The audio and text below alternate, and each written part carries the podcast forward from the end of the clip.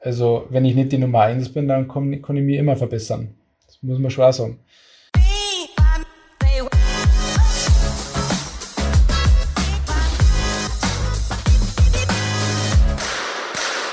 Treffer, Treffer, Treffer, Gold! Und damit willkommen zurück bei Volltreffer, dem Podcast des Deutschen Schützenbundes, präsentiert von der Bogensportwelt, Europas größter Bogenshop. Und heute haben wir den derzeit besten Hallenschützen Deutschlands oder sogar der Welt bei uns im Podcaststudio, Felix Wieser. Aktuell in der Halle fast unschlagbar in der Liga, ein Schnitt von unfassbaren 9,97 Ringen und dazu kommen zwei Weltcupsiege, der Gewinn des Bundesliga-Finals letzte Woche in Wiesbaden mit seinem Verein der FSG Tachating und die Silbermedaille bei den Berlin Open im vergangenen Dezember. Also, es wird wirklich spannend bei diesem Volltreffer. Servus, Felix. Hallo, Freddy. Ich habe gerade schon ein paar deiner jüngsten Erfolge genannt, aber wir wollen heute natürlich ein, auch einen privaten Felix Wieser kennenlernen, aber dazu natürlich dann auch später. Wir starten wieder mit einer kleinen Schnellfragerunde. Ich stelle dir sieben Fragen und du antwortest mit deinem jeweils ersten Gedanken. Du bist bereit? Ja. Dein Hoffe. größter Erfolg? Niem. Jetzt Niem im Januar. Eher ordentlich oder chaotisch? Chaotisch. Feiern gehen oder chillen? Oh, ähm, also eigentlich dachte ich immer, ich sage jetzt äh, feiern gehen. Nur bin ich jetzt im Alter, wo, glaube ich, chillen auch äh, eine richtige Antwort wäre. okay. Äh, Kuchen oder Obstteller?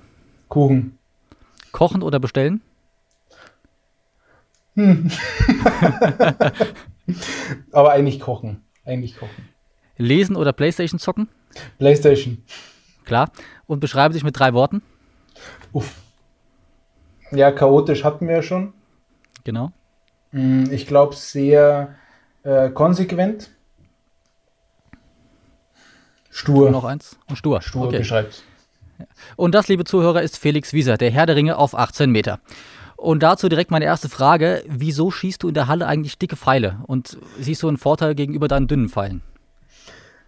Ähm, tatsächlich kam das eigentlich äh, aus einfach nur Try and Error, einfach nur ähm, ein Blödsinn raus, weil ich die zu Hause hatte, weil ich doch noch weiß, von meiner Anfangszeit war das gang und gäbe, dass die Leute, die Schützen einfach auf dicke Pfeile gewechselt sind. Und ja, irgendwann habe ich mir mal welche gekauft und die lagen zwei, drei Jahre zu Hause im Keller und letztes Jahr mit Corona eigentlich, als dann die ganze Saison abgesagt wurde, dachte mir, komm, jetzt probiere die einfach mal aus. Was soll passieren? Am Ende ähm, hat es aber sehr, sehr gut dann doch funktioniert und ja, dann dachte ich mir letztes Jahr, wo ich ja dann schon mit die 598 bei dem, bei der Online-Series geschossen habe, äh, ja, das funktioniert wunderbar, das mache ich jetzt weiter und nachdem die Halle doch sehr erfolgreich für mich war, letztes Jahr schon, äh, ja, habe ich heuer auch wieder einfach gewechselt. Ja, sehr erfolgreich trifft es, glaube ich, ganz gut. Ja, genau. das heißt, du würdest auch tendenziell an, oder anderen Schützen auch mal dicke Pfeile empfehlen für die Halle? Oder sagst du eher auch im, ja, im Breitensportbereich, bleibt bei euren gewohnten dünnen Pfeilen? Mm, kann, kann man ganz schlecht pauschal sagen, finde ich. Kommt auf, auf den Schützen selber drauf an und was er favoritisiert. Wenn, ähm, wenn er schon sehr gut trainiert ist, eine längere Zeit schießt und dadurch eigentlich auch ein höheres Zuggewicht schießt. Das ist in meinen Augen das, das Ausschlaggebende, ein höheres Zuggewicht. Wenn er das schießen kann, äh, wirklich gut beherrschen kann, dann geht es auch von höherem Zuggewicht, rede ich jetzt nicht von 40, 42 Pfund, sondern sollte eher Richtung 45 aufwärts sein. Weil dann kann man den Alupfeil schön leicht machen. Kann man eine leichte Spitze reinmachen, dann kommt ein 2312er, würde ich empfehlen. Vielleicht auch schon in RX7 aber tendenziell eher leicht und schnell und dadurch merke ich persönlich nicht so den Unterschied zu den X10ern. Dann mhm. empfehle ich die schon. Wenn irgendwer das drunter ausprobieren will, natürlich 22er kann man auch schießen, genauso wie 21er. Ähm, geht alles, haben alle im, in der Regel denselben Vorteil. In meinen Augen ist halt wichtig, dass der Pfeil vor allem leicht und schnell ist. Also ansonsten einfach mal ausprobieren und wenn der Erfolg da ist, wie bei dir, Felix, dann kann man, denke ich, auch dabei bleiben. Genau, genau so ist es. Genau. Ja. ich muss noch dazu sagen, dass wir diesen Podcast gerade per Skype aufnehmen und ich Felix auch per Video sehe. Leider nicht hier in unserem Studio ähm, Auge in Auge, aber wir wollen heute natürlich einen Rundumschlag machen. Natürlich über den Sport, aber auch über den äh, privaten Felix Wieser und auch deinen Werdegang. Und damit fangen wir auch mit deinen Anfängen im Bogensport mal an. Du bist ja, soweit ich weiß, durch ein Ferienprogramm zum Bogensport gekommen. Erzähl doch mal von diesem ja, Beginn deiner Karriere. Ja, das war eigentlich ganz lustig, weil ich war ähm, 13, in, als ich angefangen habe und äh, ich glaube, jeder Elternteil weiß, dass 13 doch manchmal ein schwieriges Alter ist, so plus minus drumherum, wenn die Kinder gerade in Pubertät irgendwo kommen äh, und eigentlich selbst so den Weg für sich finden und vor allem welche Hobbys äh, sie machen möchten und was einem gefällt. Und ja, ich war da eigentlich lange auf der Suche, habe viele verschiedene Sachen ausprobiert, habe Eishockey gespielt, Karate lang gemacht. Ähm, aber irgendwie war das alles nicht so wirklich für mich. Ich habe tatsächlich mal Fußball probiert, bin erfolgreich daran gescheitert. ähm, war halt einfach nichts. Und irgendwann im Sommer hat mein damaliger bester Freund zu mir gesagt, er probiert Bogenschießen aus und ob ich mit will. Und dann dachte ich mir, hey, das hört sich schon sehr interessant an, das probiere ich mal aus habe dann in diesem Ferienprogramm ein bisschen Talent gezeigt und dachte mir, ja, genau, das, das will ich machen. Und dann war ich und da eh direkt die, die meisten Luftballons zerschossen und dann warst du dabei. Ich weiß gar nicht mehr, ob die meisten waren, aber äh, ich war wahrscheinlich schon irgendwie vorne mit dabei. Ja, genau. So fängt es ja meistens an mit den Luftballons genau. und dann. ja, ganz klassisch. Ja. Kann ich auch von mir so erzählen. Exakt das Gleiche. ähm, was hat dich denn so direkt am Bogensport fasziniert oder was fasziniert dich so viele Jahre später immer noch daran? Also in meiner Jugend, ganz ehrlich, ich weiß gar nicht. Ähm, das kann man, glaube ich, ja ganz schwer beschreiben als Kind, warum einem das irgendwo gefällt, warum man das machen möchte. Keine Ahnung, warum mir das gefallen hat. Vielleicht einfach nur, weil ich es konnte, weil ich, weil ich immer gern irgendwas schießen wollte. Es war eigentlich alles Lustige. Mir haben immer äh, mich generell Schießsportarten eigentlich interessiert. Äh, nur irgendwie war mir Luftgewehr, Luftpistole immer zu langweilig. Einfach nur ein leises Plop. Das ähm, war irgendwie nicht meins. Und da war zumindest noch ein bisschen sage mal, Action mehr dabei. Auch ein bisschen Mit, Bewegung. Auch ein bisschen mehr Bewegung, genau, das stimmt. Ja. ja, mittlerweile ist es eigentlich die Kombination aus, aus so, viel, so vielen verschiedenen Bereichen und dass es so breit gefächert ist. Also das Schießen selber zum einen kann man einfach mal am Abend rausgehen und man kann völlig alleine auf dem Platz stehen, hat Ruhe, kann das zum Abschalten nutzen, so ein bisschen meditatives vielleicht auch. Ich kann mich total im, im Pfeiltuning verirren und, und äh, das, das technische Forcieren, allgemein einfach das, das Schießen, ähm, welche Präzision man mit dem Körper eigentlich erreicht und dass der Bogen ja nur ein Werkzeug ist. Man ist ja nicht hinter einem Gerät, sondern eigentlich in diesem Sportgerät mit drin und Teil davon. Und genau, das gefällt mir mittlerweile eigentlich so an dem Ganzen dran. Ja, und das muss ja alles auch zusammen harmonieren, damit man dann erfolgreich werden kann. Und ja, auch deine, genau ja, auch, auch, deine Erfolge ließen ja nicht lange auf sich warten. Ähm, was waren so deine ersten äh, ja, Erlebnisse? Bezirksmeisterschaften, Landesmeisterschaften, weißt du das noch? Ja, das, das weiß ich schon noch alles. Ähm, ich weiß auch noch, dass ich damals einen vereinsinternen Konkurrenten hatte, wo ich eigentlich, der, der ist damals Bezirksmeister oder Gaumeister, Kreismeister ist, glaube ich, deutschlandweit, mhm. ähm, ist er geworden und ähm, hatte schon zwei Jahre mehr Erfahrung gehabt wie ich. Und dann habe ich gesagt, boah, wenn ich mal so gut bin wie der, das, das wäre was. Ja, der hat, glaube ich, das erste Mal gegen mich gewonnen und danach halt dann nimmer. Da war ich sehr schnell auf der Überholkurve. ähm, aber so der erste richtige Erfolg, der war eigentlich der deutsche Meistertitel bei den Junioren im Jahr 2010. In Feucht müsste das gewesen sein. Ja, genau. Feucht. Ja. Das war genau, so ja, du hattest äh, ja 2013, äh, kurze Zeit später auch dein internationales Debüt. Wie war das für dich dann erstmal für die deutsche Nationalmannschaft schießen zu dürfen? War das so der erste Erfolg oder das erste große Erfolgserlebnis schon mal für dich? Äh, Erfolgserlebnis ja, natürlich hat man sich sehr viel vorgenommen irgendwo, wenn man da reinkommt, der erste Wettkampf und jetzt, na los, jetzt geht's ab, jetzt äh, mache ich alle kaputt und genau, dann bin ich erstmal richtig auf die Schnauze gefallen. und habe viel lernen müssen, viel Erfahrungen machen müssen, ähm, oft einfach die Ziele irgendwo nicht erreicht und genau, ich glaube, so wird man aber dann einfach besser, indem man halt seine Erfahrungen macht, daraus lernt und irgendwann muss es dann mal funktionieren. Ich glaube, das ist auch ganz wichtig, dass man auch allen Schützen oder auch allen äh, ja, Nachwuchsschützen mitgibt, dass man auf jedem Wettkampf nicht verlieren kann, sondern immer nur gewinnen kann. Entweder halt eine Goldmedaille oder eine Erfahrung. Und genau. die gewinnst du sogar noch, wenn du auch Gold holst. Also ich glaube, das, da muss auch jeder mal das durchmachen, das Ganze. Genau. Ganz gefährlich ist, wenn man gewinnt und nicht zufrieden ist. Das ja. ist äh, ganz gefährlich bei mir. Wobei es gibt ja viele Bogenschützen, die äh, selten zufrieden sind, die man äh, nach dem Wettkampf fragt und immer irgendwas auszusetzen ist, ja. obwohl es ein guter Wettkampf war. Ja, bin ich auch so einer.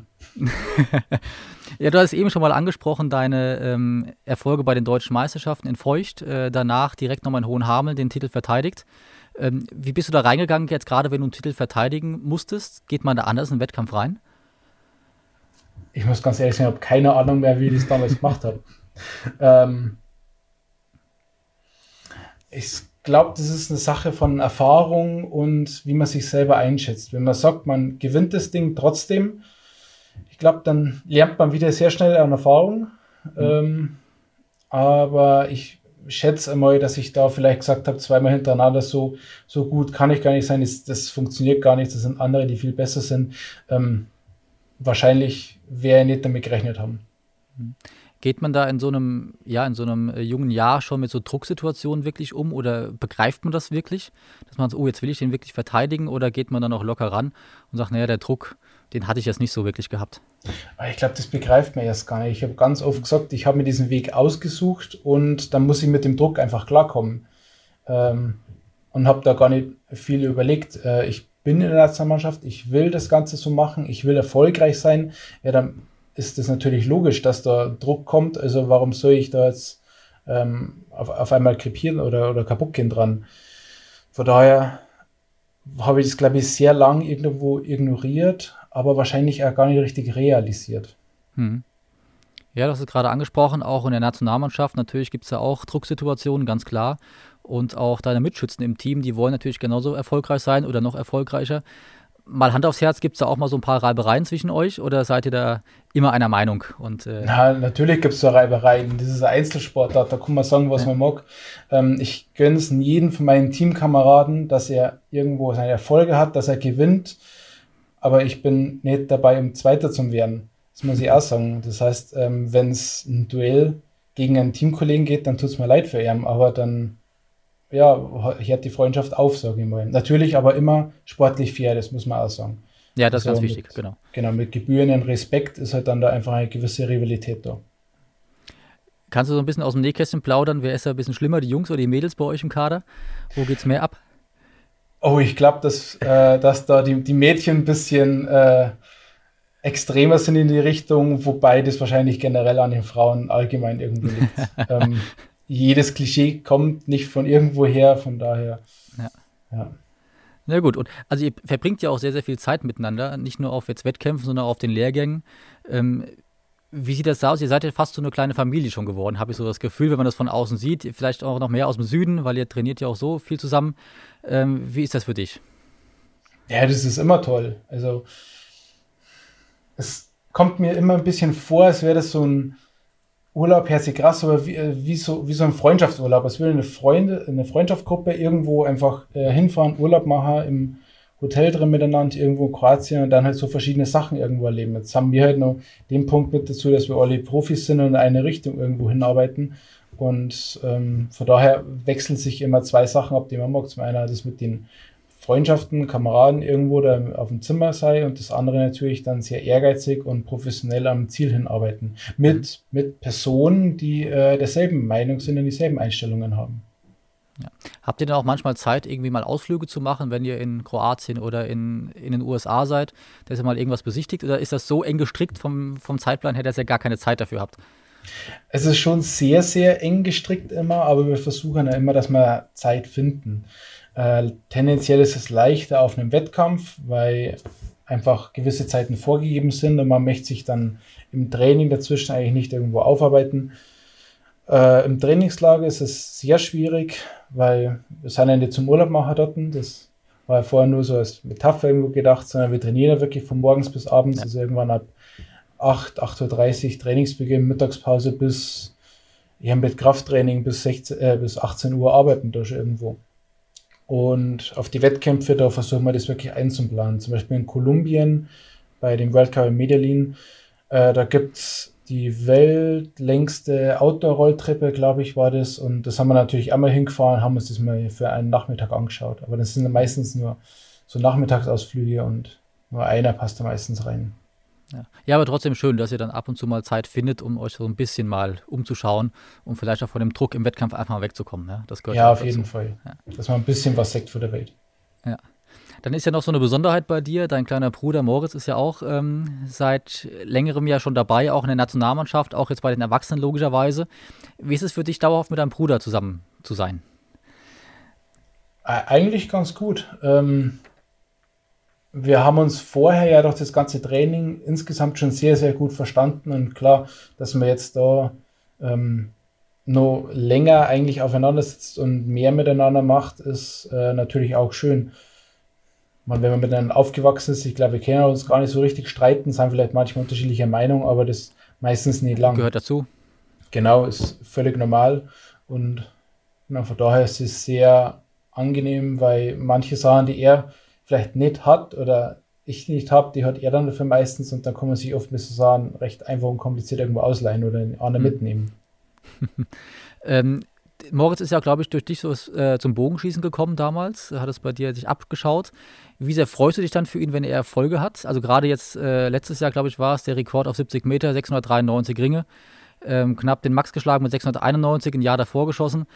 Wie ist es für dich, wenn der kleine Bruder auf einmal da so reinhaut und noch besser ist als du selbst? Also ich freue mich natürlich mega für ihn. Er hat sehr, sehr viel von mir ähm, mit, mitgekriegt einfach. Er hat ähm, eigentlich das ganze Schießen durch mich irgendwo gelernt, weil er gerade als er angefangen hat, habe ich viel im Jugendtraining irgendwo mitgemacht und äh, auch jetzt, wenn er sich oftmals mit der Technik irgendwo unsicher ist, beim Schießen irgendwas oder generell mit irgendeinem Sachverhalt, äh, dann, dann kann ich ihm da schon sehr gut helfen. Äh, von daher sind seine Erfolge indirekt als Trainer eigentlich irgendwo meine. Und ich profitiere auch sehr viel eigentlich von ihm, weil er mich halt immer im Training irgendwo sagt und ein sehr gutes Auge hat und mein Schießen halt einfach erkennt. Von daher ergänzen wir uns da ganz gut. Ja, mit der Folge, ähm, ich habe schon immer gesagt, dass er mal besser wird wie ich. Das war mir von vornherein eigentlich klar, äh, als man den einfach so ein bisschen wachsen gesehen hat und schießen gesehen hat. Und dann habe ich schon recht früh gesagt, dass er besser wird wie ich. Wenn er sich allerdings noch ein, zwei Jahre Zeit lassen hätte, hätte ich jetzt auch nichts dagegen gehabt. Ja, aber schön, dass ihr so ein gutes Team seid und das äh, euch auch zusammenschweißt. Das hat ja auch sehr, sehr viele Vorteile, würde ich mal sagen. Oh ja. Und, und das ist äh, passen, selten. Ja. Äh, passend dazu hat mir Felix auch eine Frage für dich äh, geschickt. Die spiele ich dir einmal vor. Servus Felix, da ist der Moritz. Äh, ich hätte eine Frage für dich und zwar, welchen Tipp würdest du dir selbst geben, wenn du nun mal am Anfang deiner Karriere als Leistungssportler stehst? Ähm, eigentlich wären es zwei Tipps. Zum einen mehr schießen. Auf jeden Fall viel mehr schießen. Und zum anderen äh, mehr Blödsinn im Schießen machen.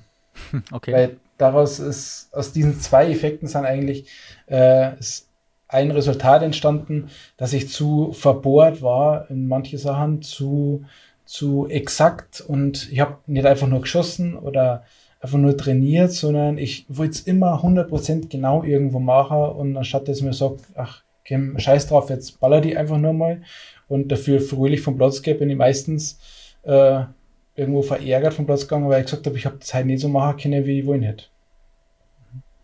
Ja, vielleicht hast du da auch irgendwann mal äh, die Zeit und Lust dazu, so einen kleinen, ich nenne es mal vorsichtig, Trainingsplan zu schreiben, wie man denn damit äh, Spaß und Freude einfach im Nachwuchsbereich ja, trainieren kann um genauso erfolgreich zu werden wie du. Sehr gern. Können wir auf ja. jeden Fall mit drüber reden. ja, wir machen mal einen kleinen Sprung äh, zu den Weltcups in Berlin, wo du ja auch teilweise dabei warst. Ist es denn was Besonderes, einen Wettkampf im eigenen Land zu haben? Auf je, also auf jeden Fall ist es was Besonderes. Ähm, es ist schon toll, wenn man, wenn man dann die Fans einfach, die man so auf die Wettkämpfe irgendwo sagt oder hinter auch nochmal sagt, ich versuche aber tatsächlich das meiste davon irgendwo auszublenden und es gar nicht so zu beachten, weil das dann für mich einfach ein Wettkampf wie jeder andere ist. Und dann arbeite ich, glaube ich, professioneller und, und konsequenter. Ansonsten bin ich, glaube ich, sehr schnell unkonzentriert und lasse mich von irgendwem ablenken und denke mal, jetzt machen wir irgendeine coole Show, das muss ich irgendwas Tolles oder Besonderes machen, anstatt dass ich einfach nur schieße. Aber auch da Übung macht den Meister und durch die vielen Wettkämpfe, Weltcups hatten wir drei Stück oder auch andere Wettkämpfe in Deutschland, ähm, ich glaube, da werdet ihr alle besser, wo genau ihr auch so später ist. profitieren könnt. Ja. Genau ähm, so ist. Was ist so der größte Unterschied zu einem Wettkampf oder einem Weltcup im Ausland? Kannst du das sagen? Also fehlt das, wenn die eigenen Fans jetzt nicht da sind? Also eigentlich bin ich damit aufgewachsen, dass gar nicht so viele Fans mit dabei sind. Die ganzen internationalen Wettkämpfe habe ich mich eigentlich daran gewöhnt, dass man irgendwo hinfährt, äh, ins Ausland mit einem, einem, Flugzeug meistens anreist, die Koffer entsprechend packt äh, und eigentlich sehr wenig da sind.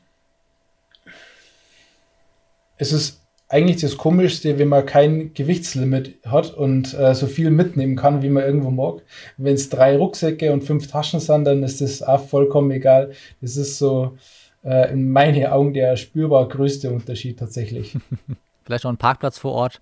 Äh, so ja, das ist ja, also. das ist wie ein Sechser im Lotto, ein Parkplatz vor Ort. und ist ja bei allen immer sehr beliebt, ne? egal wo, ob eine deutsche Meisterschaft oder ein Weltcup, Parkplatz ist die erste Frage, die kommt. Das stimmt, ja. genau.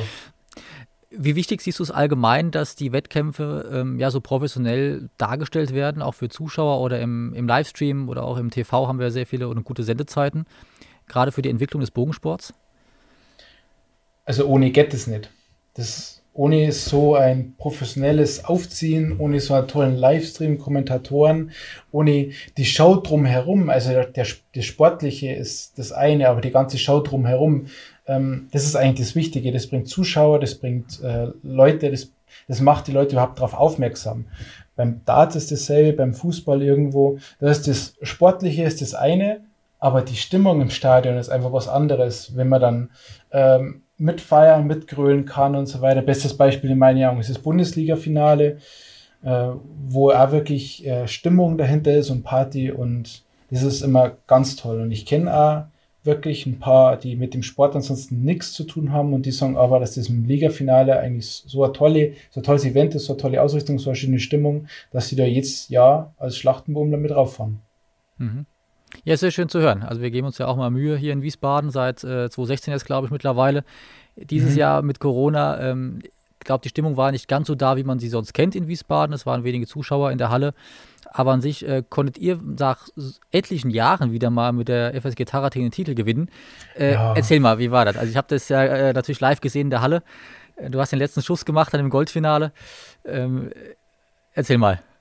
So glaube ich vorweg, der Neun am Ende, der ärgert mich. Muss ich äh, vorweg gleich einmal sagen. Das war eine 59, glaube ich, ne, zum Schluss? Ja, genau. Und ja. das darf nicht sein, dass, dass man bei sowas am Ende einen Neuner schießt. Ähm, also die Toleranz gebe ich mir selber einfach nicht. Ja, ähm, ich habe, als ich, als ich den Post für das Ligafinale geschrieben habe, habe ich mir dann mal ein paar Fakten überlegt und ich bin seit 2011 oder 12 so ungefähr bin ich in der ersten Mannschaft bei uns, in der ersten Bundesliga. Ich schütze es heißt mit seit zehn Jahren mittlerweile. Ich bin seit äh, zehn Jahren eigentlich jedes Jahr im Bundesliga-Finale und es hat nie so wirklich funktioniert. Und wenn man mich jetzt fragt, was ist für mich der höherwertige Sieg, so ein Weltcup-Sieg oder das Bundesliga-Finale, oh, da muss ich schon ein bisschen überlegen. Das kann ich so pauschal nicht sagen. Ja, aber gerade auch die Bundesliga ist, glaube ich, was Besonderes. Ähm, soweit ich weiß, gibt es kein Land, äh, was das so austrägt wie wir in Deutschland. Und ähm, ich weiß nicht, wie es dir geht, aber so mein kleiner Traum wäre, dass wir irgendwann mal so eine Art Europa League haben, dass man es auch weiter streut und das mit anderen Nationen einfach verbindet. Das wäre der Wahnsinn. Da, ich weiß, dass mein Verein da Feuer und Flamme dafür war. Es hat ja sowas für draußen schon gegeben, für die Sommerentfernung. Ähm, das war der European Club Teams Cup, wo wir, mhm. wenn möglich, ja immer gern hingefahren sind. Und ähm, der findet jetzt leider nimmer statt, weil sich kein Ausrichter mehr findet. Äh, das ist sehr, sehr schade. Ansonsten war es immer ein sehr schönes Event und ähm, ja, wenn sowas zu, einem, zu einer Europa League würde, da wären wir auf jeden Fall mit dabei. Ja, wir arbeiten dran, vielleicht können wir das in ein paar Jahren dann äh, verwirklichen. Ja. Aber ähm, Bundesliga nochmal ganz kurz zurückzukommen, da bist du in der FSG Tarating auch mit einem super Team, mit deinem Bruder zusammen oder auch mit Katharina Bauer, ihr trainiert immer zusammen. Und äh, auch Kathi hat mir eine Frage für dich geschickt, die spiele ich dir auch einmal vor. Servus Felix, da ist die Kathi. Wir kennen uns ja jetzt doch schon eine ganz schöne Zeit. Ich glaube, das erste Mal so richtig kennengelernt haben wir uns im Bezirkskader 2008 und mich da deswegen interessieren, ob es irgendeinen Bogensportmoment gibt, den du mit uns zwar verbindest, mal abgesehen vom aktuellsten Ereignis am Bundesliga-Finale. Also ihr habt ja schon viel erlebt bestimmt. Ja, wie Katja schon sagt, 2008, das ist schon eine lange Zeit. Ich muss jetzt erstmal überlegen, was seitdem denn alles war. äh, wir waren ja auf meine ersten Juniorenkämpfe waren wir miteinander ähm, unterwegs. Um Gottes Willen. Ähm, also am allerdominantesten ist tatsächlich jetzt gerade das Bundesliga-Finale. Ähm, das, das überstrahlt gerade alles. Was mir jetzt aber auch einfällt, es hat einmal vor zwei Jahren, glaube ich, ähm, das Mixteam, den Mixteam-Wettkampf bei dem Deutschland Cup gegeben. Und da haben wir zwar 2019 nicht, war das, ja, bei den ja, genau. deutschen Meisterschaften, ja. Ja, genau. Nein, es hat dann nochmal, ähm, es hat den noch einmal gegeben bei dem Deutschland Cup, wo aber, glaube ich, nur Kaderschützen mit dabei waren. Ja, das waren. kann sein, genau. In Wiesbaden war das, 2020, ja, genau. ja. Das meinst genau. du, ja, genau. Genau, ich weiß es nicht mehr, was ich weiß, äh, also was, was da für Platzierung rausgekommen ist, aber ich weiß nur, dass wir da als Team sehr gut irgendwo harmoniert haben. Ähm, und ja, und sowas denke ich mich schon immer gern zurück, weil das einfach so unkompliziert und reibungslos immer funktioniert, wenn wir irgendwo Mixteam schießen. Das macht immer Spaß. Ja, zum Thema Mixteam äh, ganz spontan. Wir haben dieses Jahr erstmals die deutschen Meisterschaften im Team- und Mixwettbewerb, dann in Berlin im Rahmen der äh, Finals. Da können alle Vereinsmannschaften mitmachen und immer noch anmelden. Also jeder, der das gerne hört und eine Mannschaft hat, meldet euch an, macht mit und ihr könnt auch dort deutscher Meister werden. Ganz offiziell. Ansonsten verbringst du sehr viel Zeit natürlich äh, mit Kati, mit Moritz, ähm, mit äh, Johnny. Jetzt fragen sich natürlich aktuell alle, was macht der Junge gerade so besonders im Training, dass er so gut trifft? Kannst du mir da so ein Geheimnis verraten, äh, was du so gerade vielleicht umgestellt hast, dass es auf einmal so reinhaut? Ähm, ich, ganz kurz und knapp die Mischung macht's. Die Mischung mhm. aus Umfänge und Trainingsinhalte, das habe ich für mich festgestellt.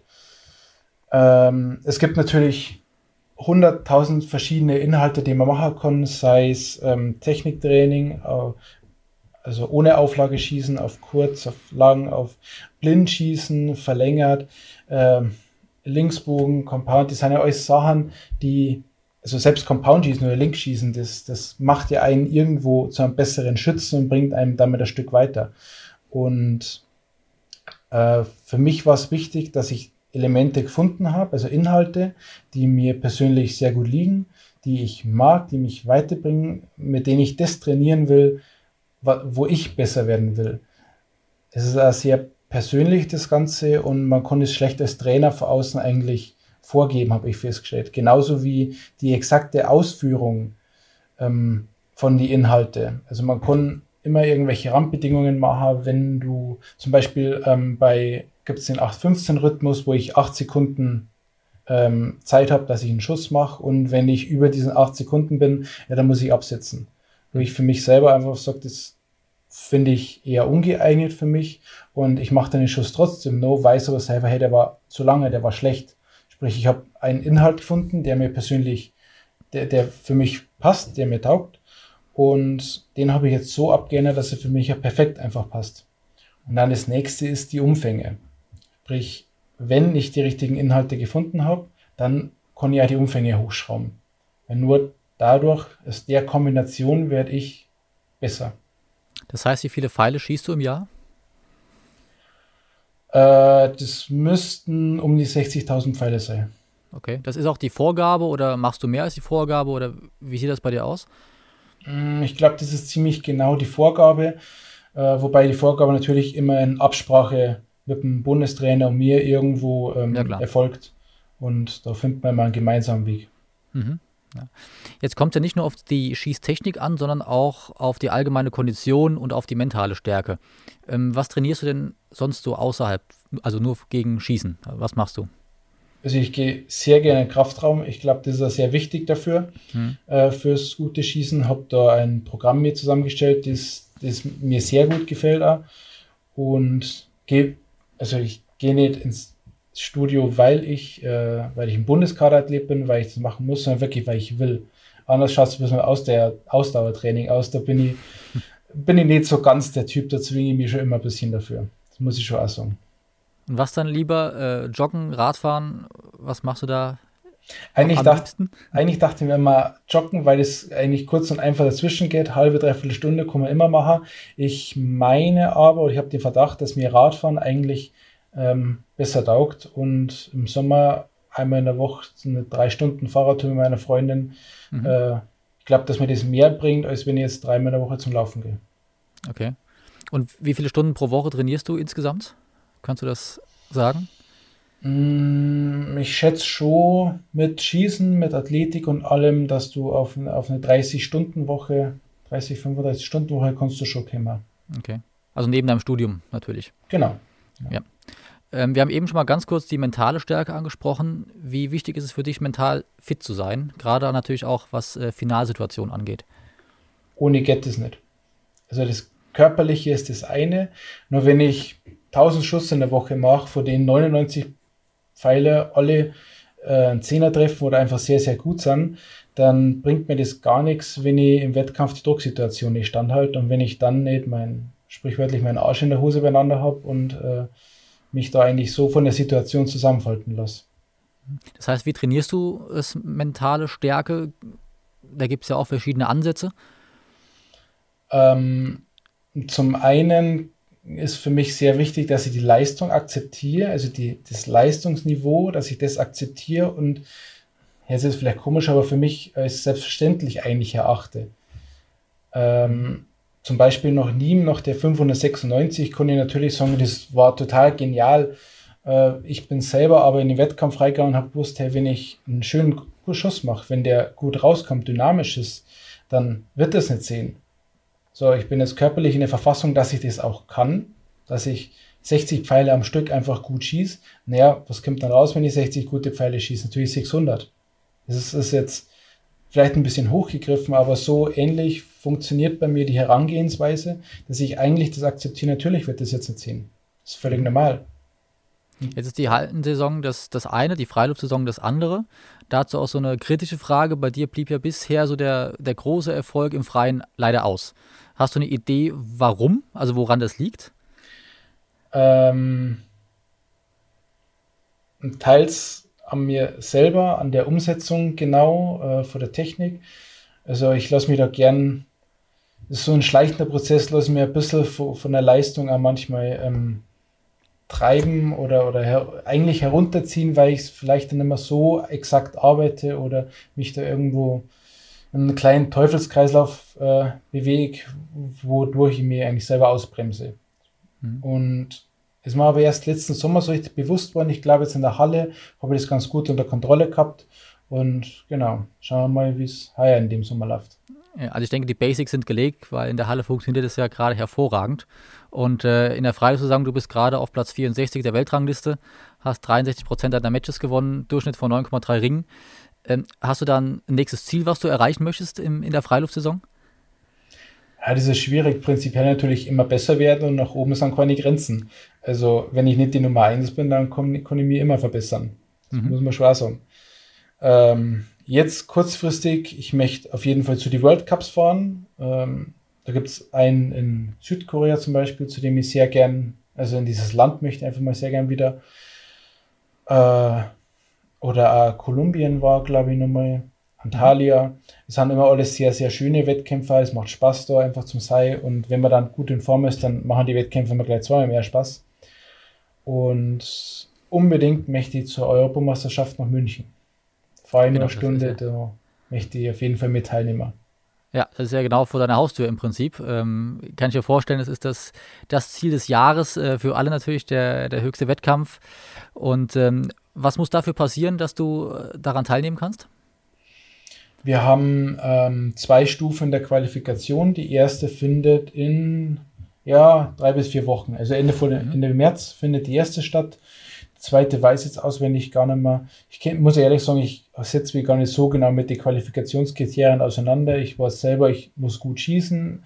Äh, mit gut schießen meine ich jetzt nicht so jeden zweiten gut, sondern es muss wirklich jeder einfach gut sein und gut platziert sein. Äh, hohe Ringezahlen müssen fallen. Und dann spiele ich irgendwo vorne mit und wenn ich hinfahre, dann werden wir das schon irgendwie sagen. Und es geht dann auch die nächsten Jahre so weiter. Also 23, nächstes Jahr die äh, Weltmeisterschaft in Berlin. dann 2024 nochmal die Europameisterschaft in Essen. Wie wichtig siehst du das für den Bogensport in Deutschland, dass wir so viele hochkarätige Wettkämpfe jetzt hier haben? Ich glaube, das ist ein äh, sehr, sehr großer Vorteil für den Bogensport ist und tatsächlich nochmal einen, einen guten Zuwachs an Mitgliedern irgendwo bringen kann, weil die Leute darauf aufmerksam werden, weil es nicht irgendeine, böse gesagt, eine Bezirksmeisterschaft ist, die mal auf dem Feld nebenan irgendwo stattfindet oder irgendwelche kleine Turniere, sondern es sind einfach ein paar der hochgerätigsten Turniere auf der ganzen Welt. Und die werden auf jeden Fall sehr gut ausgerichtet. Das weiß ich jetzt schon. Äh, wenn man sich die letzten Turniere vom DSB anschaut oder die in Deutschland einfach stattgefunden haben, bin ich mir sicher, dass das eine schöne Show wird. Ja. ja, das denke ich auch. Und gerade äh, München, das ist immer schön, äh, was im eigenen Land dann auszurichten. Wir hatten das ja auch in Berlin schon. Und ich glaube, das wird einfach ein sehr, sehr schöner Wettkampf. Und Essen natürlich dann nochmal in zwei Jahren obendrauf äh, ich freue mich da auch schon persönlich sehr, sehr drauf. Ja. Und dein großes Ziel natürlich 24, ähm, Paris ist gesteckt, oder? Genau, das ist das Ziel.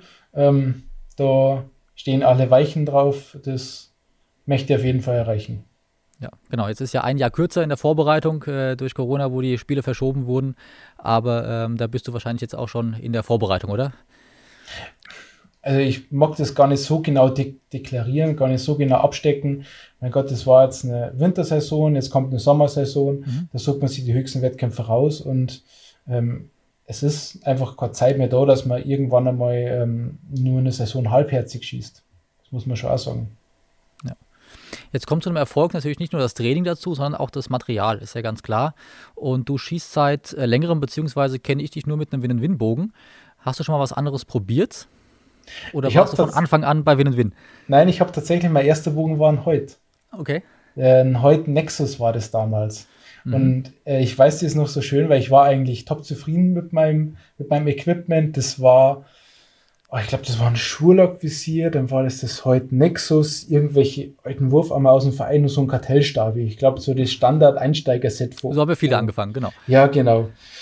Und ich bin dann eigentlich aus meinen Wurfarmen mehr oder weniger rausgewachsen und wollte nur neue.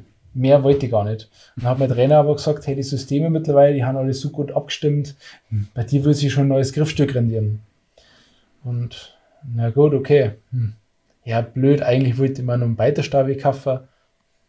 Ja, okay, dann kaufen wir einfach alles miteinander. Und dann habe ich mir in der Saison äh, ich weiß schon gar nicht mehr, aber dann haben wir auf jeden Fall einen CXC gekauft, den ich heute unten im Keller habe und ein paar neue Wurfarme und einen Stavi und war dann gleich so happy damit, dass das tatsächlich, dass ich den Bogen ein halbes Jahr gehabt habe und dann Deutsch schon was der bei der Junioren geworden bin. Also das war direkt in dem Jahr miteinander. Würdest du aber tendenziell den, den Schützen mal raten, auch Verschiedenes zu probieren? Auf jeden Fall. Also da, da kann ich jetzt als Maschinenbauer schön, ja. schön daherin. Ähm, jede Firma hat irgendwo seine Geheimnisse und macht irgendwo was anders. Und kein Bogen ist gleich, sowohl von der Geometrie her, vom Schussverhalten, von Gewicht, Schwingungen und Äußere und von, vom Auszug einfach.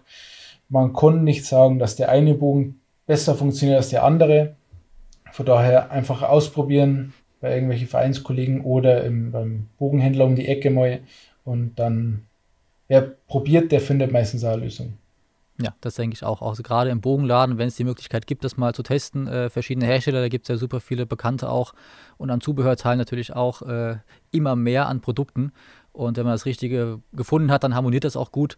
Und ähm, ja, ein Bogenladen ist auch unser Sponsor, das ist die Bogensportwelt. Und da habt ihr auch, liebe Zuhörer, demnächst die Chance zu shoppen und erhaltet auch beim nächsten Einkauf einen äh, 10% Gutschein, wenn ihr den Gutscheincode Felix10 eingebt. Und dann bekommt ihr schon mal 10%, um bei äh, der Bogensportwelt zu shoppen. Im äh, Kader habt ihr natürlich ganz andere Möglichkeiten nochmal. Ähm, mit äh, den Tuning-Experten im Süden ist es, glaube ich, Reinhard Kisselbach, der da mit euch äh, zusammenarbeitet. Du verlierst dich auch gerne im Falltuning, habe ich gehört. Ähm, wie sieht das bei dir aus? Also, was stellst du am Bogen alles ein und wie lange dauert sowas, bis du wirklich das perfekte Setup gefunden hast?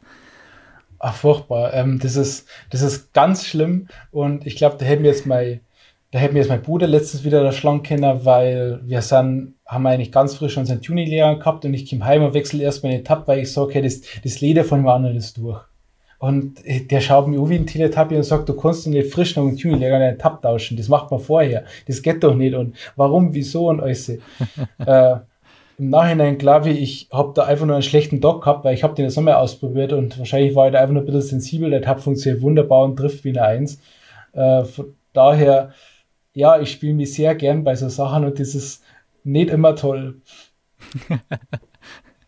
Aber an so einem Pfeil zum Beispiel, ähm, was kannst du an so einem Pfeil alles tunen?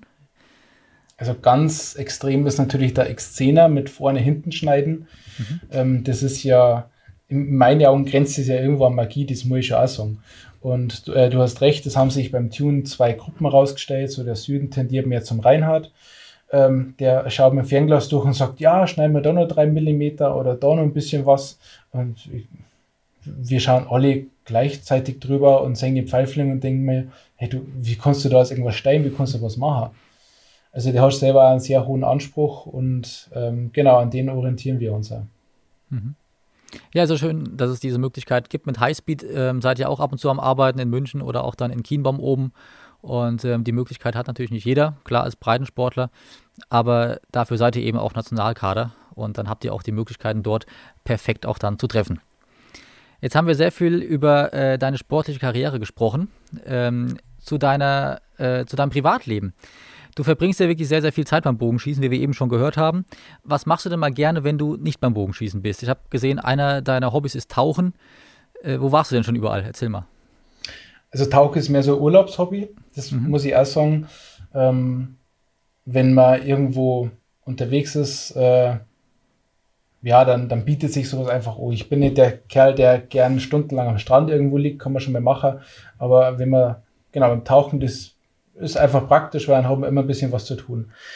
Ähm, ich war schon in Kroatien beim Tauchen, was wunderschön ist. Und auf Curacao war ich auch schon, genau. Mhm, Karibik. Schön, ja. Ich glaube, Ägypten auch schon mal. Da muss ich so tatsächlich, bin ich mir nicht ganz sicher, aber ich glaube schon. Ja, ansonsten noch äh, Motorradfahren und Snowboarden.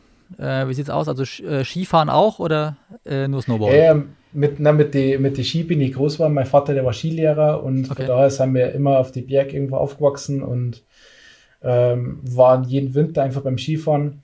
Man hat irgendwann mit den pubertierenden 13, 14, 15 Jahren, äh, wird dasselbe Alter gewesen sein, haben wir gedacht, nee, auf zwei Beinen, das kann ja jeder, das ist im Snowboard viel cooler.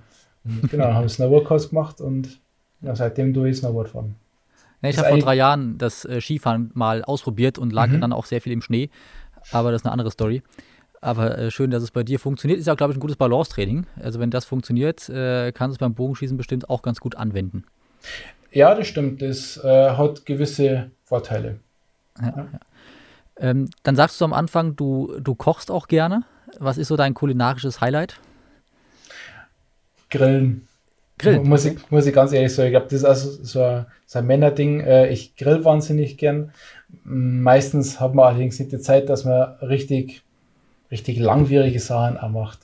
Muss ich schon sagen. Ich, eines von meinen Lieblingsrezepten ist eigentlich eine Schweinelende, die dann so eine halbe Stunde im Grill drin braucht. Dem, bin ich so faul und mit dem Grillthermometer äh, finde ich da immer den richtigen Punkt.